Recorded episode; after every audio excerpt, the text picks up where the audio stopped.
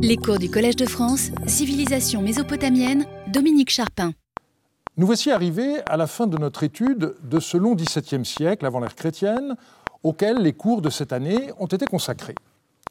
Et après plusieurs heures traitant de divers aspects de la vie institutionnelle, juridique, sociale, religieuse et culturelle, nous allons effectuer un retour à l'événementiel. Nous commencerons par reprendre le fil de l'histoire politico-militaire là où nous étions arrêtés en étudiant les règnes des deux derniers rois de la première dynastie de Babylone, Saduka, puis Samsuditana. Dans un deuxième temps, nous analyserons l'événement qui clôt la séquence, à savoir la chute de Babylone vers 1595. Les règnes des deux derniers souverains de la première dynastie couvrent un demi-siècle. Selon le témoignage des listes royales, le trône fut d'abord occupé par Saduka pendant 21 ans, de 1646 à 1626, puis par Samsuditana pendant 31 ans, de 1625 à 1595. Je rappelle que je m'en tiens provisoirement à ce qu'on appelle la chronologie moyenne, tant qu'une chronologie plus définitivement assurée n'aura pas été établie. Nous allons donc examiner tour à tour ces deux règnes. Saduka était le fils d'Amiditana. Il existe un doute sur la durée de son règne. C'est le chiffre de 21 euh, qui a été retenu euh, par les historiens modernes sur la base de la liste B euh, des rois de Babylone, mais il pourrait être à réduire d'un ou deux ans. Pour qui se limite à regarder ces noms d'années, rien de bien remarquable n'apparaît. Amit Saduka proclama un édit de justice de Misharum à son avènement, qui fut de manière exceptionnelle célébré dans le nom de sa première année. Son fameux édit, que nous avons étudié lors du septième cours, date de ce moment. Une deuxième Misharum fut commémorée dans le nom de sa dixième année. Ces grands travaux se limitent au creusement d'un canal, commémoré dans le nom de l'an 16, et à la réfection de la ziggourate de Sipar, à laquelle fait écho le nom de l'année 19. Le reste consiste en l'offrande de statues et autres objets dans différents temples. Nous ne possédons qu'une seule inscription commémorative au nom d'Amitsaduka. Retrouvée à Nippur, elle est datable, d'après son écriture, de l'époque médio-babylonienne ou peut-être même néo-babylonienne. Il est très difficile de dater de telles tablettes hors contexte par la paléographie. C'est en tout cas une copie postérieure. Il s'agit d'un texte bilingue dont le sumérien n'est pas fameux. Il est clair que le texte a d'abord été pensé et écrit en acadien il commémore l'offrande à la déesse Ishtar d'une statue de divinité protectrice. Par ailleurs, on connaît l'inscription de la statue du juge Gimil Marduk offerte au dieu Shamash pour la vie d'Amitsaduka que nous avons analysée le 17 février lors du cours sur la vie juridique. Rien de tout cela ne permet de se faire une bonne idée du règne d'Amitsaduka. Or, celui-ci fut tout sauf tranquille, mais ce sont les documents d'archives ainsi que les données archéologiques qui le montrent. On possède d'abord un dossier de lettres qu'Amitsaduka adressa aux autorités de Sipar dans le courant de sa 15e année, qui montre à quel point la situation aux alentours de Sipar Yarurum était dangereuse en 1632. Sur ces six lettres, quatre ont conservé leur date. Elles couvrent une période de six mois, entre le 18 du sixième mois et le 21 du douzième mois. À l'époque paléo-babylonienne, il est exceptionnel que la correspondance soit datée, mais le contexte très troublé explique pourquoi le secrétaire du roi prit une telle précaution. Ces lettres sont en grande partie parallèles pour leur deuxième partie, dans laquelle le roi donne des consignes de prudence. C'est la première partie où le souverain relaye des informations qu'il a reçues qui varient. Voici la plus ancienne de ces lettres. Dit à Marduk Mushalim, Marduk Lamassachou et Sin Belaplim, ainsi parle Amitsaduka. Un interprète qui est venu des maisons des troupes cassites m'a parlé du fait que les troupes Samraru, une grande troupe, ont traversé l'intérieur du pays pour attaquer les bovins, les ovins et la force expéditionnaire de Sipar Yarurum. L'affaire est confirmée, sachez-le. C'est pourquoi je vous ai écrit. La grande porte ne doit pas être ouverte tant que le soleil n'est pas haut dans le ciel. Écrivez de sorte qu'on déplace rapidement vers l'intérieur du pays les bovins et les ovins qui paissent sur le territoire de Sipar Yahurum ou sur les rives de l'Euphrate, et qu'on place dans le port de Sipar Yahurum les bateaux qui se trouvent dans Cassure et sur les rives de l'Euphrate, afin que l'ennemi ne s'en empare pas. Soyez sur le qui-vive et ne négligez pas la responsabilité de protéger la ville. On voit que Sipar est dans des conditions d'alerte importantes. En temps ordinaire, les portes d'une ville étaient fermées durant la nuit. Les archives de Marie montrent qu'elles étaient même scellées simultanément par trois responsables. On voit ici que le roi ordonne de restreindre la période d'ouverture. On ne doit ouvrir la grande porte au, euh, au lever du jour, il faut attendre. Et pour éviter que l'ennemi ne s'empare des troupeaux de gros et petits bétail, il fallait les déplacer. Le roi ordonne enfin de regrouper toutes les embarcations dans le port de Sipar Yahurum. Trois mois plus tard, le roi renouvelait ses mises en garde aux mêmes responsables. Le scribe de l'armée de la Tour du Tigre a, enquêté sur le fait que Mdagal, le Samrarou, et Kashtil, le fils de Belchounou, ont traversé l'intérieur du pays à la tête de 1500 Samrarou et Bimatou pour attaquer les bovins et les ovins du territoire de Sipar Yarurum et il m'a écrit. Vous devez savoir que l'affaire est confirmée, c'est pourquoi je vous ai écrit. Trois mois plus tard, le roi transmettait encore d'autres nouvelles. Etelpi Mardouk, le chef barbier, m'a écrit en ces termes Les soldats soutéens au service de Tsadouka El et Doudou, le palefrenier de Rassoubigui, m'ont parlé en ces termes. Nous-mêmes, soit 20 soldats, sommes allés collecter les balles de céréales. Nous avons vu que des chars et de nombreux soldats à pied des troupes Bimatou et des troupes Samharou allaient vers Sipar Yarurum. Ils m'ont dit cela. La lettre se poursuit avec des instructions concernant la mise en sécurité des populations et des troupeaux. C'est la plus récente du dossier. Les informations de ces lettres sont très riches. Khaled Nachef les avait déjà commentées dans son compte-rendu de ABB 7. Le commentaire peut maintenant intégrer les données supplémentaires publiées par Franz van Koppen dans son article récent sur les cassites, qui a pu intégrer également les données du recueil QSAS 8, mais pas celles de QSAS 29, un volume paru trop tard pour qu'il ait pu en tenir compte. Le premier point à examiner est la désignation des troupes hostiles il est question de 1500 hommes qualifiés de Samharou et de Bimatou. Dans les textes de Dourabi Yeshour, il est question de grains donnés pour les rations de Kassit Bimatou. On a donc bien l'impression que les Bimatou sont un sous-groupe des Kassites. Dans ces textes, il s'agit de troupes de mercenaires intégrées à l'armée babylonienne. On a désormais une trentaine de références, toutes datées du règne d'Abiéchour. 50 ans plus tard, dans les lettres d'Amit Sadouka, il s'agit de troupes hostiles.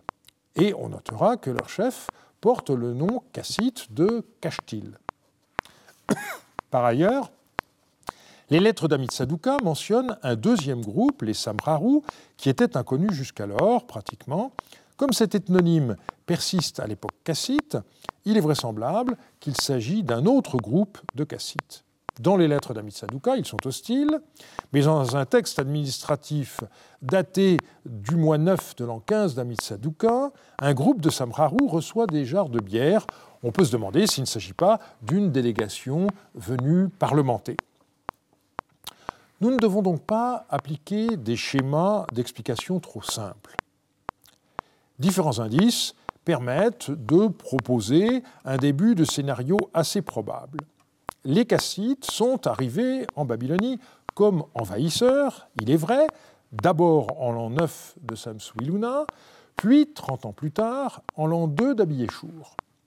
Certains d'entre eux ont ensuite été intégrés comme mercenaires dans l'armée babylonienne, ce qu'on voit surtout sous Abiéchour. En l'an 15 d'Amitsadouka, on voit des Kassites à nouveau hostiles. Pour Seth Richardson, il s'agit de mercenaires rebelles je suis sensible, pour ma part, au fait que les Samrarou n'étaient pas mentionnés sous Abiéchour. On ne doit pas exclure l'arrivée d'une troisième vague de cassites, et certains textes mentionnent un interprète venu des maisons des cassites, ce qui va dans ce sens. On n'a pas affaire à des gens qui descendent de cassites installés en Babylonie depuis plusieurs décennies, car cela était assurément devenu bilingue. Il nous faut attendre plus de deux ans pour avoir à nouveau une idée des événements. Lorsque les archéologues belges ont fouillé en 1975 sur le site de Talet la maison d'Urutu, ils y ont relevé des traces d'incendie sans ambiguïté. Mais il y a plus. Ils ont en effet retrouvé des tablettes sur le chemin qui mène de la salle d'archives au fond de la maison jusqu'à l'entrée. Clairement, des habitants ont voulu sauver certains textes. Ce qui a été retrouvé est formé par ce qui n'a pas pu être sorti de la maison. Comme toujours, le problème d'un incendie est de savoir s'il était circonscrit à une maison ou à un quartier, ou s'il était plus général. Dans le premier cas, il peut s'agir d'un incendie accidentel. Dans le second, il est plus vraisemblable qu'on a affaire à une destruction volontaire. Nous savons maintenant que Taledder, l'antique Sipar Amnanum, a été complètement abandonné après l'an 18 d'Amitsaduka. En effet, tous les textes de Sipar postérieurs à cette année-là proviennent de l'autre Sipar, Sipar Yahurum, c'est-à-dire le site de Abu Habba. Cela ne nous donne toujours pas d'indication précise sur ce qui a eu lieu, simplement il est difficile de ne pas mettre cette destruction en rapport avec ce qui s'est passé trois ans plus tôt. On peut penser que des bandes de Kassid, Bimatu et Samraru ont poursuivi leurs menées hostiles et ont réussi à détruire Siparamnanum, mais cela reste actuellement de l'ordre de l'hypothèse. De la même manière qu'à Siparamnanum, les archives de Haradum, en amont sur l'Euphrate, s'arrêtent en l'an 18 d'Amitsaduka. Qu'on ait affaire à une destruction brutale est indubitable. Dans pratiquement tous les bâtiments sont apparus des pans de murs écroulés, des briques brûlées, des charbons de bois, des poutres calcinées et des cendres. Mais la structure des archives privées retrouvées dans les maisons est étonnante. On n'y trouve pratiquement aucun titre de propriété, pas de contrat d'achat, de partage d'héritage, de mariage, etc. Il est donc possible que les habitants aient pu emporter avec eux les tablettes à leurs yeux les plus importantes. Cela signifie peut-être qu'ils espéraient revenir chez eux, mais tel ne fut pas le cas. Ce qui est frappant, c'est qu'aussi bien dans la maison d'Urutu à Siparamnanum que dans la maison 7 à Haradum, le texte date, la, date pardon, du dernier texte est très proche. À Siparamnanum, il s'agit du 26 du mois 5. À Haradum, c'est un mois plus tard, le 20 du mois 6. Chez Urutu, il s'agit de près, et il est très important de prendre en considération la nature de ces textes. Cela signifie que le prêteur, chez qui les contrats ont été retrouvés, avait confiance dans l'avenir. Donc, la destruction fut manifestement inattendue. Il en va de même à Haradum, où le dernier occupant de la maison 7 s'engageait à procurer à échéance de deux mois à un client un esclave provenant de Haute-Mésopotamie, sous peine de devoir verser un tiers de mine d'argent. Là aussi, l'attaque fut manifestement inattendue. Pour autant, cela ne signifie pas que la région ait dès lors échappé au contrôle des rois de Babylone. On a vu qu'à Yablia al-Kapim, le site de Chichine, on a retrouvé un prêt qui date de l'an 15 de Samsuditana, et j'ai déjà signalé qu'en 1989, la mission de Terka avait découvert quelques contrats de vente de terre datés d'Amisaduka et de Samsuditana. Ces tablettes sont malheureusement encore inédites et on ne connaît pas la date. Je suppose que les noms des rois figurent dans le serment puisque rien n'a été dit sur la présence éventuelle de noms d'années. Une des pistes possibles serait qu'après l'attaque de Sipar euh, Amnanum en l'an 18, Hamid Sadouka se soit lancé dans une contre-offensive qui l'aurait conduit sur le Moyen-Euphrate, au-delà de la frontière, jusqu'à Terka. On doit souligner qu'au mois 6 de l'an 18 d'Hamid Sadouka fut rédigé à Sipar un compte de grains pour quatre généraux qui commandaient à des troupes décrites comme originaires du Rana et de l'Elam, des troupes cassites et des troupes de l'Emoudbaloum. On voit donc que l'armée babylonienne comptait en son sein des troupes d'origine étrangère identifiées comme telles.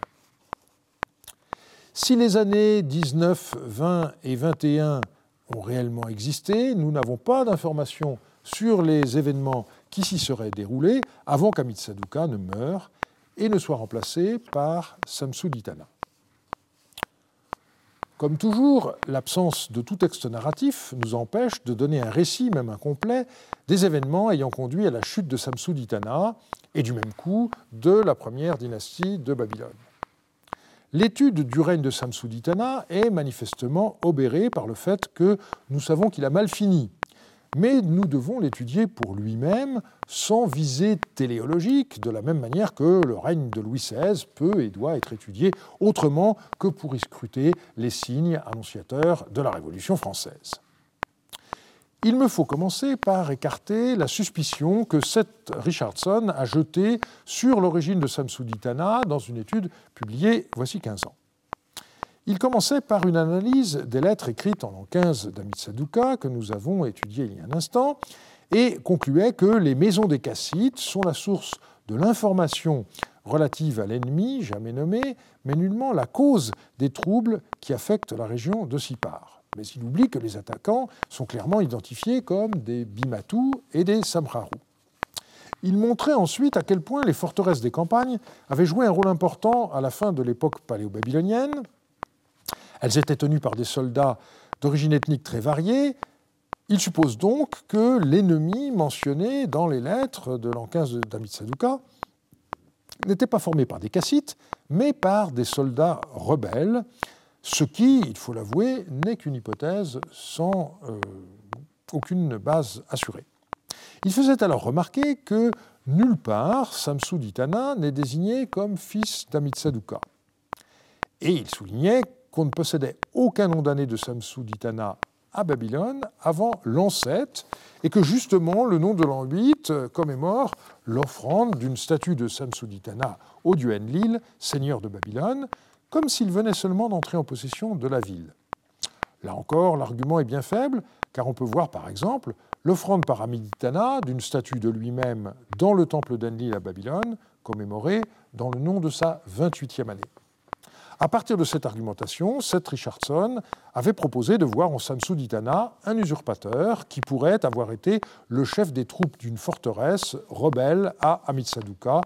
Et ce sont ces rebelles qui auraient, selon lui, mis fin à Siparamnanum et à Raradum. Cette reconstitution se trouve infirmée sur un point essentiel.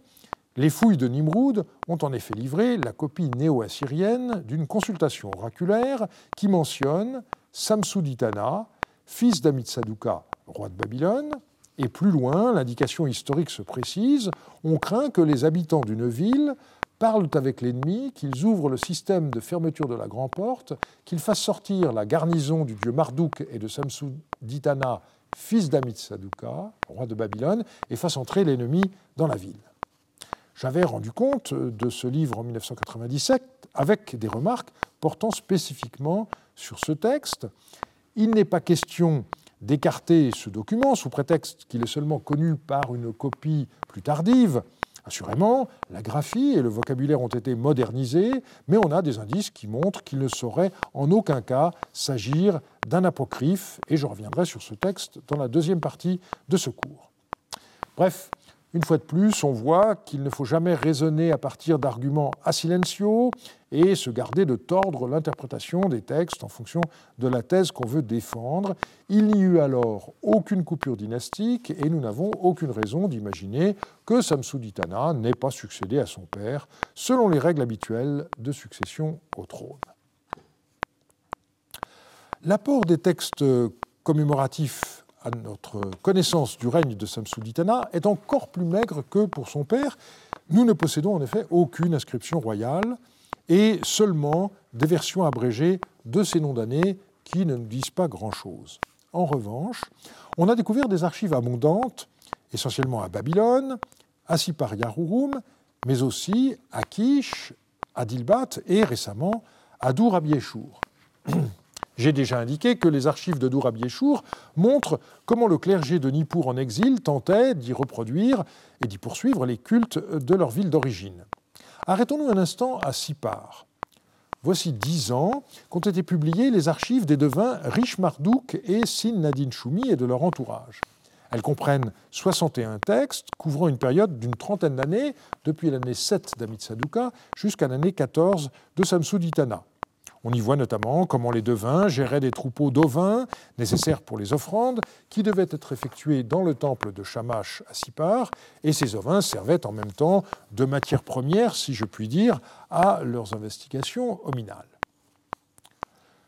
Je voudrais un instant revenir sur les archives de Babylone. J'ai déjà parlé le 24 février euh, de ces archives découvertes dans le Merkès, notamment celles des marchands Kourou et Marduk Mouchalim. On y voit mentionner des expéditions commerciales sur le Moyen Euphrate, attestées jusqu'à l'an 18 de Samsuditana et qui reprennent entre les années 23 et 26 de Samsuditana. Un texte illustre même la visite de Hittites qu'on peut supposer être des messagers. Peut-on dater l'arrêt de toutes ces archives? Dans l'état actuel des publications, on ne connaît pas de texte de Dourabi Yeshour postérieur à l'an 15 de Samsuditana. À Babylone, la limite est l'an 26. Je rappelle que, selon la liste royale dite liste B, le règne de Samsuditana est censé avoir duré 31 ans, mais la chose n'est pas totalement assurée. En effet, le scribe qui a écrit la liste la plus complète de ces noms d'années n'a noté les formules que jusqu'en l'an 26.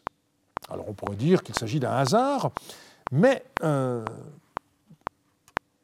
Babylone pourrait bien avoir été détruite dès l'année 27 et les archives du Merkès, qui s'arrêtent en l'an 26, témoigneraient en faveur de cette date. Et je dois rappeler que Coldewey, en fouillant, euh, avait relevé dans ses sondages des traces très nettes d'une destruction du quartier systématiquement Quoi qu'il en soit, comme bien souvent, les archives ne montrent pas de signes annonciateurs d'une chute immédiate. Elles dénotent toutefois une situation économique précaire que nous avons analysée le 24 février, et on relève par ailleurs quelques signes de graves difficultés. Nous ne possédons que quatre lettres écrites par Samsuditana, dont deux seulement sont à peu près conservées. L'une d'elles montre euh, des préoccupations très ordinaires. Il y a question de tortues qu'on doit attraper et faire parvenir pour le rite d'offrande aux morts, le kispoum, du mois de Haboum. L'autre lettre montre cependant que la période n'était pas rose. Le nom des destinataires a disparu, mais le contenu de la missive montre qu'il s'agit des responsables de Sipar Yahurum. Je cite Quant au fait que vous m'avez écrit ainsi, le grain qui existe dans le territoire de Sipariarurum ne doit pas être laissé entasser à l'extérieur à la vue des troupes ennemies. Que notre Seigneur ordonne que des instructions nous soient écrites pour que la grande porte de Shamash soit ouverte, de sorte que ce grain puisse entrer dans la ville. Voilà ce que vous m'avez écrit, reprend Samsuditana. Et il ajoute Dès que le grain des cultures autour de la ville aura fini d'être moissonné, ouvrez la grande porte de Shamash et installez-y des juges jusqu'à ce que le grain des cultures autour de la ville ait fini d'être moissonné et transporté. Ne négligez pas la surveillance de la grande porte. On est donc dans une situation où la ville est complètement fermée. On craignait manifestement que l'ennemi ne mette le feu au tas de céréales si on les laissait sur place après la moisson. Le roi donne donc des instructions très précises pour faire une exception à la clôture complète de la grande porte de la ville. Encore une fois, la façon qu'avaient les anciens Mésopotamiens de parler de l'ennemi anonymement est très frustrant, et par ailleurs, cette lettre ne comporte malheureusement pas de date. Il faut maintenant aborder une autre lettre célèbre dans l'historiographie, à savoir ABB 6, 24. Elle mentionne les maisons d'Agoum. Or, Agoum est, dans les listes royales babyloniennes, le nom d'un des premiers rois cassites. Le document était très endommagé, mais récemment, Franz van Koppen a indiqué qu'il avait fait un joint avec un autre fragment publié dans le même recueil, ABB 6 186. Il m'a très aimablement communiqué le texte complet de ce document qu'il doit prochainement publier dans la revue Zeitschrift für Assyriologie et je lui en suis très reconnaissant. Il s'agit d'une lettre d'Ibi Enlil dans laquelle celui-ci se contente de recopier pour son supérieur une lettre qu'il a écrite au roi. Le nom de celui-ci n'est pas donné, mais on connaît bien l'auteur de la lettre car cet Ibn Enlil était un haut responsable de Siparia Rurum, attesté de nombreuses fois sous le règne de Samsuditana. Voici donc ce texte en avant-première. Dis à mon chef, ainsi parle Ibi Enlil. Dans ma lettre, j'avais écrit ceci à Monseigneur. La nuit du 14 du mois 2, la nombreuse troupe ennemie qui avait installé des camps tout autour de la ville, la nuit était à la troisième veille, a attaqué l'ennemi de Ton, Cassure, et il a combattu cette troupe. Tandis qu'ils ont passé la nuit dans un trou, nous avons pris position plus haut. Ils ont pris le, canal, le contrôle du canal extérieur du rempart inférieur de Sipar et ont occupé le quai. Ils sont sortis à travers un espace accessible à cause du bas niveau de l'eau mais quand ils sont sortis vers les conduits d'eau dans le mur près de la rive de l'Euphrate, nous avons envoyé des soldats et ils les ont empêchés d'entrer. Milkushahan et Ilumma, mhm, serviteurs de Sumilamou et A, mhm, les messagers du sire d'Alep, qui demeurent dans les maisons d'Agoum, ont quitté les maisons d'Agoum et se sont approchés de la circonférence inférieure de Sipariarurum, et ils nous ont dit ceci. Ainsi parle Agoum, le prince Boukachoum. Lorsque des troupes à chars ont été envoyées avec les messagers du sire d'Alep afin de prendre son cadeau, et que j'ai seulement autorisé le passage des messagers avec le cadeau que le sire d'Alep avait fait porter à Babylone, et que j'ai renvoyé l'escorte, ce que j'ai laissé passer a été saisi à un nom géographique cassé, et les messagers du sire d'Alep ne sont pas revenus. Voilà ce qu'ils nous ont dit. Et la lettre se termine ainsi que l'infanterie, la troupe à char et la troupe de garnison soient rassemblées, qu'elles n'errent pas faute de rations, qu'on nous fasse porter rapidement des arcs, des objets cassés, des couteaux et des, encore des objets cassés, afin que nous soyons prêts à l'annonce d'une attaque de l'ennemi, et qu'on nous envoie rapidement la troupe d'élite que nous avions envoyée afin que leur poste ne soit plus dégarni. Voilà ce que j'ai écrit. Ce n'est pas le lieu de rentrer dans le détail des difficultés épigraphiques et philologiques de ce texte, où les citations s'emboîtent dans les citations sur pas moins de trois niveaux, mais on y voit aborder clairement trois sujets successifs. Il est d'abord question d'un combat nocturne autour de Sipar. Comme d'habitude, le nom de l'ennemi n'est pas précisé.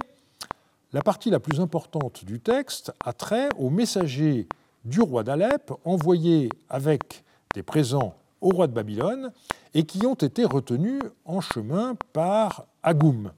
Celui-ci porte le titre royal cassite de Bougache, babylonisé en Boukachoum.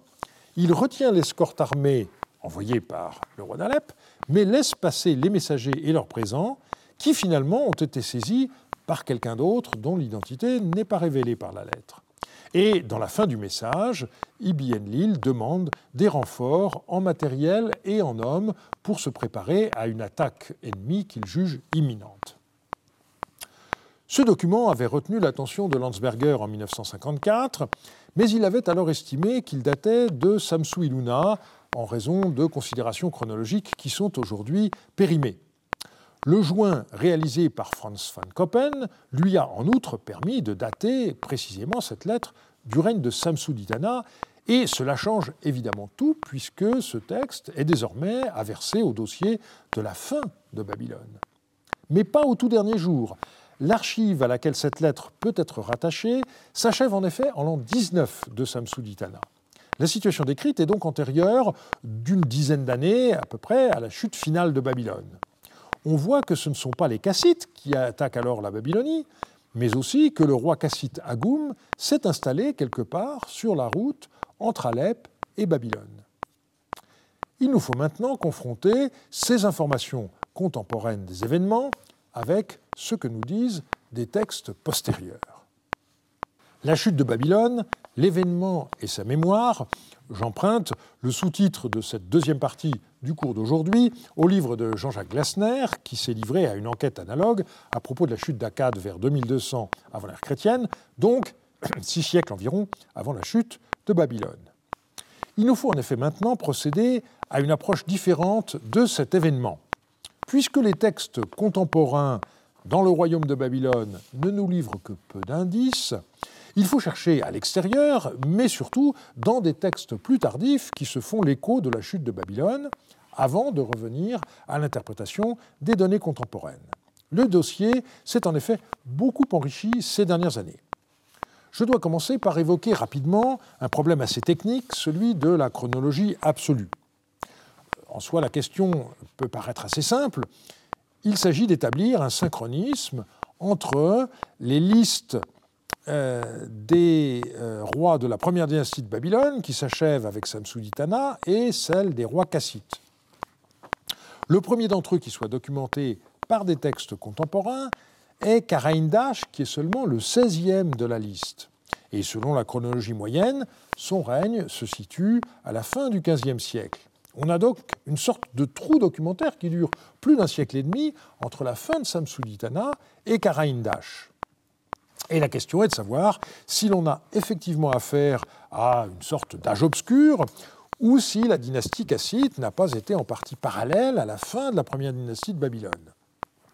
La durée de ce parallélisme réduirait d'autant notre trou documentaire et obligerait à adopter une chronologie plus basse. Voilà une vingtaine d'années, le débat a été relancé par le regretté Hermann Gasch, qui avait proposé de baisser la chronologie d'environ un siècle en partant de l'évolution de la céramique. Depuis, les propositions n'ont pas manqué, privilégiant telle ou telle approche, astronomie, dendrochronologie, etc. L'enjeu est de taille. Il est donc essentiel de mieux comprendre les circonstances de la chute de Babylone. Une première remarque s'impose. Il a existé un texte sumérien relatif à la chute d'Akkad, appelé par les modernes la malédiction d'Akkad. Deux siècles plus tard, vers 2000, c'était la fin de la troisième dynastie d'Our, qui a été rappelée par plusieurs lamentations rédigées par la suite, la lamentation sur Our et la lamentation sur Sumer et Our. La chute d'Our, avec le détrônement de son dernier roi Ibissine a surtout donné lieu à une historiographie antique considérable qui vient d'être étudiée dans un livre très important dû à Hans-Peter Schauding qui s'intitule Expliquer le désastre, tradition et transformation de la catastrophe d'Ibissine dans la littérature babylonienne. Rien d'équivalent n'existe pour la chute de Babylone. Seth Richardson a récemment indiqué que cette absence est en elle-même révélatrice de la gravité de l'événement. D'autant que, comme nous l'avons vu dans le cours précédent, on copiait encore sous Amitsaduka la lamentation sur Our. Il existait donc des scribes qui auraient eu la compétence pour écrire un texte de ce genre si les circonstances l'avaient permis. Cette absence de mémorialisation de l'événement pourrait indiquer une rupture importante après la fin du règne de Samsuditana, mais il faut avouer qu'un tel argument a silencio n'est pas décisif. Je voudrais maintenant présenter les sources postérieures qui nous donnent des informations sur la chute de Babylone. À commencer par les listes royales, la liste A des rois de Babylone énumère à la suite la première dynastie de Babylone, la première dynastie du pays de la mer et la dynastie cassite, mais cela n'empêche pas qu'en réalité, ces trois dynasties aient été en partie contemporaines. Par ailleurs, depuis longtemps, le rôle des Hittites dans la chute de Babylone a été considéré comme crucial. Il est évoqué par une chronique tardive, publiée par Leonard King dès 1907, et qui dit Au temps de Samsuditana, les Hittites marchèrent sur Akkad, c'est-à-dire la Babylonie. Jean-Jacques Glasner avait commenté ainsi le passage, je cite, On relève la mention de la prise de Babylone par les Hittites, laquelle met fin à la dynastie de Hammurabi et ouvre l'accès de la ville aux Kassites. C'est faire dire beaucoup plus à ce passage que ce qui s'y trouve.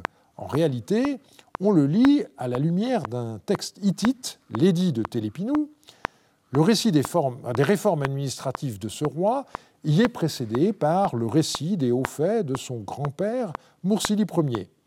Après avoir envahi la Syrie du Nord et conquis le royaume d'Alep, Mursili poursuivit ses exploits, je cite le texte, plus tard il alla à Babylone, il détruisit Babylone et combattit les troupes ourites, il garda à Hattusha les déportés de Babylone et ses dieux. L'image qui se dégage donc de la lecture combinée de ces deux textes est la suivante. Le roi hittite Mursili, après avoir conquis Alep, s'engagea dans la vallée de l'Euphrate et mena un raid jusqu'à Babylone. Selon une façon, une façon, de faire classique, il priva la capitale babylonienne de la protection de sa divinité principale en emportant la statue de culte il agit donc de la même manière que les Élamites au moment de la chute d'Our qui avaient déporté la statue du dieu Nana, protecteur de la ville, dans leur capitale, Anshan. Autre texte important, l'inscription dite d'Agum Kakrimé. C'est une désignation qui est sans doute inexacte car le terme Kakrimé apparaît après une cassure et ne fait sans doute pas partie du nom du roi. On n'en connaît que des copies tardives sur deux tablettes de la bibliothèque d'Assurbanipal à Ninive. Le texte commence par le nom du roi, sa généalogie et ses épithètes, et se termine par une invocation au dieu, prié de bénir le souverain. Le corps du récit est rédigé à la première personne. Agoum y raconte comment il reçut l'ordre des grands dieux de ramener Marduk à Babylone. Après avoir reçu une réponse favorable de Shamash à sa consultation oraculaire, il envoya une ambassade, je cite, au loin, dans le pays des Ranéens, et ils prirent Marduk et Zarpanitum par la main. Fin de citation. Autrement dit, les envoyés d'Agoum ramenèrent les statues de ces deux divinités à Babylone. Agoum leur fit faire à grands frais de nouveaux vêtements, il les orna de bijoux, il restaura le temple et sa guile, ce qui nous vaut une description des portes ornées de figures apotropaïques. La suite du texte, rédigé à la troisième personne, énumère les dons et exemptions dont le roi fit bénéficier les artisans et les prêtres qui avaient participé à cette restauration. L'élément le plus important pour notre enquête est la mention du fait que les statues de Marduk et Zarpanitum n'auraient pas été emportées par les Hittites jusque dans leur capitale Ratusha, au cœur de l'Anatolie, mais laissées en chemin dans le pays des Hanéens, c'est-à-dire sur le Moyen-Euphrate, dans la région de Terka. Pour résoudre cette contradiction, de nombreux historiens ont considéré que l'inscription d'Agum Kakrimé était un apocryphe, c'était le cas en particulier de Landsberger, mais récemment, Suzanne Paulus a plaidé de façon convaincante en faveur de son authenticité.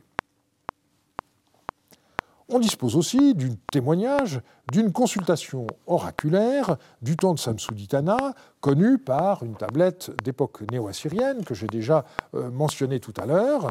La question oraculaire tout entière est très intéressante. Shamash, seigneur du jugement, Hadad, seigneur de l'inspection, au cours de ce mois jusqu'au trentième jour et le mois suivant jusqu'au deuxième jour, selon les techniques de divination, cette ville sera-t-elle sûre? Sera-t-elle tranquille et en sécurité?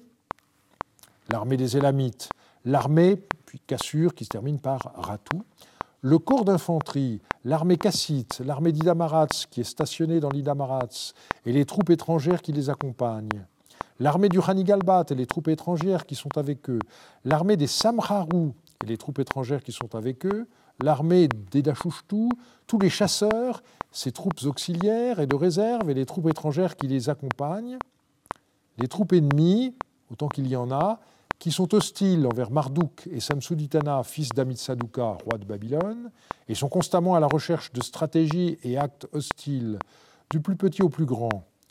Ils ne le feront pas, que ce soit de jour ou de nuit, contre cette ville, sa population, chaque être humain, quel qu'il soit, tout ce qui se trouve dans cette ville, en dérangeant, en renversant, en poussant, en se révoltant, par la ruse, par le siège, par les beaux discours, en sapant, par pure puissance, en encerclant, en amoncelant de la terre, en provoquant la détresse, en coupant l'approvisionnement alimentaire, en faisant des brèches dans les murs, par tour de siège, par bélier, par griffe, par échelle, par des engins perçants, en coupant à travers le mur, par une rampe, en semant la confusion, en provoquant la panique, par le poignard du voleur, par la faim, par la famine, par le manque, la soif, le trempage dans l'eau, la nuit, en plein air, par autant d'astuces qu'il y en a. Ils n'encercleront pas les armées stationnées dans la ville, n'est-ce pas?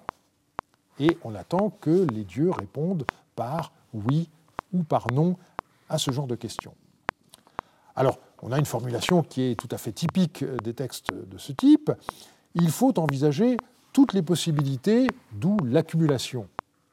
Le texte ne dit pas que la ville à propos de laquelle on interroge les dieux est Babylone, mais le plus intéressant est l'énumération des ennemis potentiels. Et il faut bien insister sur le fait que ce sont des ennemis potentiels. On énumère tout en essayant de n'oublier personne.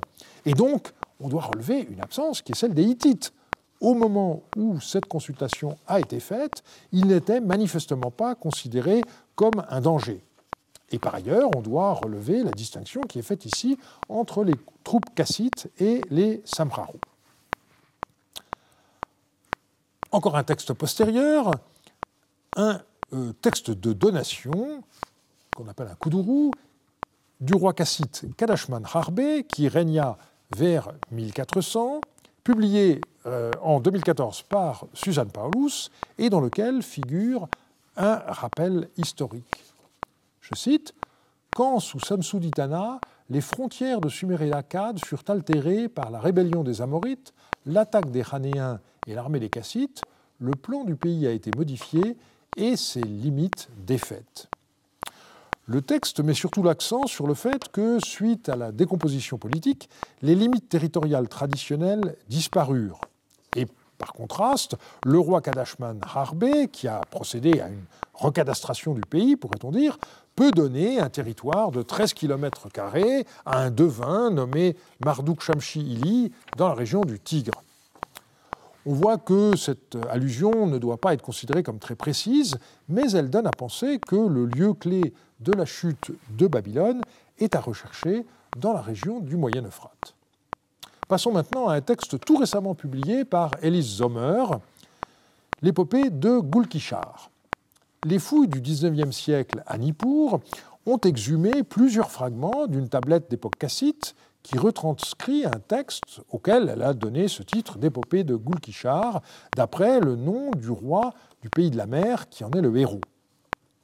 Après une lacune initiale de quatre lignes, on a un discours de Gulkishar à ses soldats dans lequel le roi déclare notamment Je crie et comme à doux je fais apparaître les nuages. Je vais assombrir le jour pour l'armée de Samsuditana. Je frapperai leur masse et la ferai tomber. Je disperserai leurs contingents et en remplirai la steppe. Et un peu plus loin, je placerai ma renommée dans les quatre coins du monde et le pays de la totalité louera mon héroïsme. À la ligne 21 du revers, un personnage intervient, je cite, Il parle à Gulkishar, le plus grand des hommes, et à la fin, la déesse Ishtar s'adresse manifestement à Gulkishar. Elle est décrite comme, je cite, la bien-aimée du pays de la mer. Qui donc est ce Gulkishar Les listes euh, royales qui donnent la liste des rois du pays de la mer en la situant entre les rois de la première dynastie de Babylone et ceux de la dynastie cassite situent Gulkishar comme sixième roi de sa dynastie. Et donc on voit qu'il est contemporain de Samsuditana grâce au texte de l'épopée. On possède désormais des synchronismes pour ses prédécesseurs. Ilimailum, nous l'avons vu l'année dernière, est contemporain de l'an 30 de Samsuluna, et nous avons vu il y a quelques semaines que Dami Kilishu était mentionné dans le nom de l'année 37 d'Amiditana. Donc Gulkishar, contemporain du dernier roi de la première dynastie de Babylone, Samsuditana, et qui a comme successeur Peshgal d'Aramesh et Aya d'Aragalama, tous deux étant désormais bien documentés par des archives d'origine inconnue publiées par Stéphanie Dallet en 2009 et euh, également par euh, des archives découvertes cette fois in situ lors des fouilles récentes de Tel Heiber et dont euh, Eleanor Robson a parlé ici même il y a quelques années. Il faut maintenant nouer la gerbe en essayant de combiner les informations de tous ces textes postérieurs que je viens d'examiner, de genre et d'époque très variés, avec les informations qu'on peut tirer des documents contemporains. Une conclusion très importante de la lettre ABB6 24, c'est le fait qu'en l'an 19 de Samsuditana, le royaume d'Alep n'avait pas encore été conquis par le roi hittite Mursili Ier. Des échanges d'ambassadeurs et de présents entre Alep et Babylone avaient encore lieu. À ce moment-là, Agoum était un chef cassite installé quelque part sur le Moyen Euphrate qui reconnaissait encore la suprématie du roi de Babylone. Le raid hittite, auquel on a attribué la chute de Babylone, n'est toujours connu que par une chronique tardive. Il n'y a cependant pas de raison de nier son existence. On peut penser que Samsuditana avait envoyé des troupes aider le roi d'Alep attaqué par les Hittites après avoir conquis Alep, Mursili aurait poursuivi ses troupes dans leur retraite et serait ainsi allé jusqu'à Babylone. Samsuditana aurait trouvé la mort dans les combats, mais tout ceci n'est qu'hypothèse à vérifier. Quoi qu'il en soit, il est clair que les Hittites n'ont fait que donner le coup de grâce à un royaume de Babylone qui avait notamment dû faire face aux attaques venues du sud avec le roi du pays de la mer, Gulkishar. Sans doute y eut-il également des causes internes à cet effondrement, mais on ne doit pas, comme ce fut longtemps le cas sous l'effet d'une certaine mode historiographique, refuser de prendre en compte des interventions extérieures comme ayant largement contribué à la chute de la première dynastie de Babylone. Le parallèle entre la chute de Babylone vers 1600 et la chute d'Our quatre siècles plus tôt me semble très fort. Ibicine tomba sous le coup des Élamites qui s'emparèrent de la statue du dieu Nana. De la même manière, il semble que ce soit les Hittites les responsables de la chute de Samsuditana et de l'exil de la statue de Marduk. Mais les Hittites ne restèrent pas davantage à Babylone que les Élamites à Our. En 2000, le pouvoir politique passa aux Amorites, qui étaient déjà présents dans le pays de Sumer. En 1600, les Cassites semblent avoir occupé une position semblable. En effet, le trône de Babylone ne semble pas être resté longtemps vacant. Il fut occupé par Agoum, un roi d'origine cassite, dont les ancêtres avaient depuis longtemps séjourné en terre babylonienne. On voit donc qu'il n'y eut pas, vers 1600, d'invasion cassite. C'est un chef cassite qui profita de la vacance du trône de Babylone pour s'y installer. La lettre ABB6 24 ne dit pas à quelle ethnie Agoum appartenait, mais Franz van Koppen suppose qu'il s'agit des Samharu. Prolongeant une idée de Ransadok, il indique que cela permettrait d'expliquer pourquoi le royaume de Babylone est désigné chez les Hittites comme pays de Shanhara, dans les lettres d'Elamarna comme Sangara, et finalement dans la Bible comme Shinéar.